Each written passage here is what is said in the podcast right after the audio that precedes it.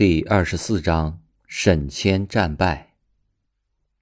外面的众人都惊呆了，望着突然冒出来的三足大鼎，不明白到底发生了什么事情。这，这鼎是从哪里来的？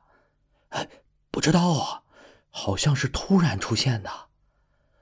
怎么可能？除非有储物袋，但是储物袋也装不下这么大的鼎啊！除非是有超大的储物袋啊！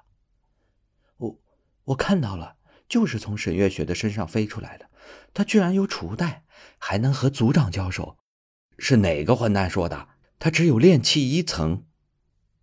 好似大家这会儿才想起来，沈月雪两个月前测试的时候还只是炼气一层，怎么两个月的时间就发生了这么大的变化？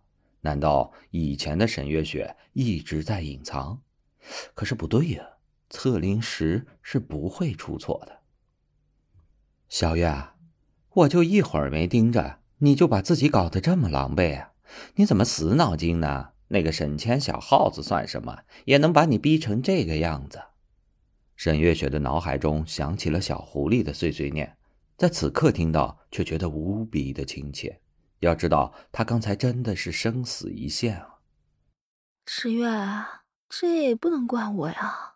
他等级比我高。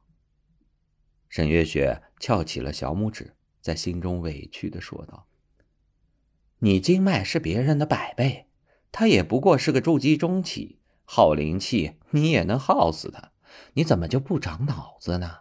不知道巧取豪夺？呃，嗯，呸，呃，投机取巧？呃，不会啊！”小狐狸跳脚叫嚷。他身上还有一把宝剑，很厉害的。还有，投机取巧那个词儿也用错了。沈月雪无名指也翘起，继续抱怨：“少给我狡辩！我给你的宝剑呢，让你切菜用的，你不会拿出来打他吗？他手里的破铁片子怎么可能比得过石爷给你的宝剑？”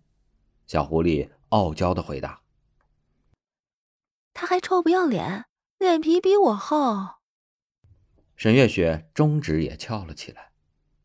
小狐狸，呃，十月站在人群里，脑海中是沈月雪比了一个 OK 的手势，一副欠扁的样子。算了，念他刚刚死里逃生，需要人安慰的份上，十也忍了。外面沈谦的攻击并未停下来。虽然这个大鼎看起来颇有来历，但是在沈谦的认知里，这保命的法宝肯定也是沈傲留下来的。自己只要一直攻击，不可能毫无反应的。沈谦越攻击越是心惊，怎么可能？十余条火龙围绕在鼎的周围，但是大鼎仍然没有一点软化的迹象。沈谦体内的灵气却有些不足了，只得停下来休息一下。就是现在，打他个不要脸的！沈月雪的脑海中传来了小狐狸的声音。沈月雪毫不迟疑地调动全身的灵力，只见百十平米的大鼎瞬间飞起。呃呃，小月儿，你要做什么？我决定了，就砸死这个不要脸的！沈月雪心念一动，大鼎朝着沈谦直直地飞了过去。沈谦本就灵力不济，刚想飞身闪躲，那莫名其妙的荆棘却再次出现了，只是这次更多、更茂盛。沈谦赶忙用剑去砍，但是来不及，顶的速度太快了。沈谦没办法，只能凭借自己强悍的肉身去接。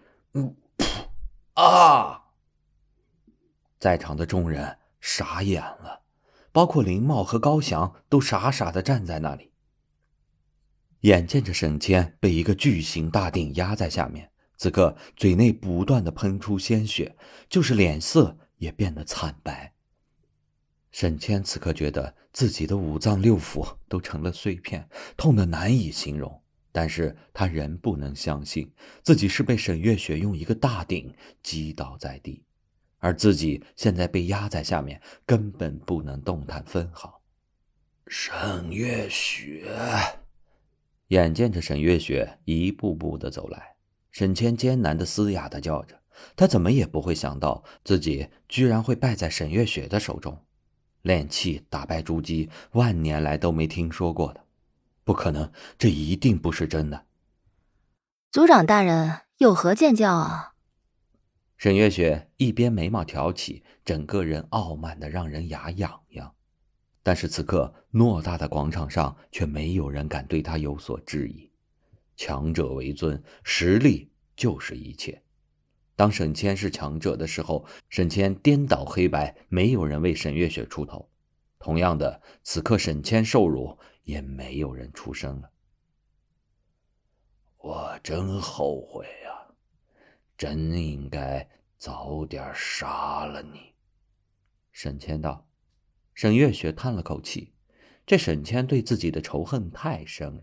到了这个时候，心心念的人是没有早点杀了他。他错了，早在他纵容沈英孤立他，派遣沈松暗杀他的时候，他就已经下手了，只是没有成功。这是自己的运道，也是他沈谦的命。亲爱的，悄悄告诉你哦，下一集更精彩呢。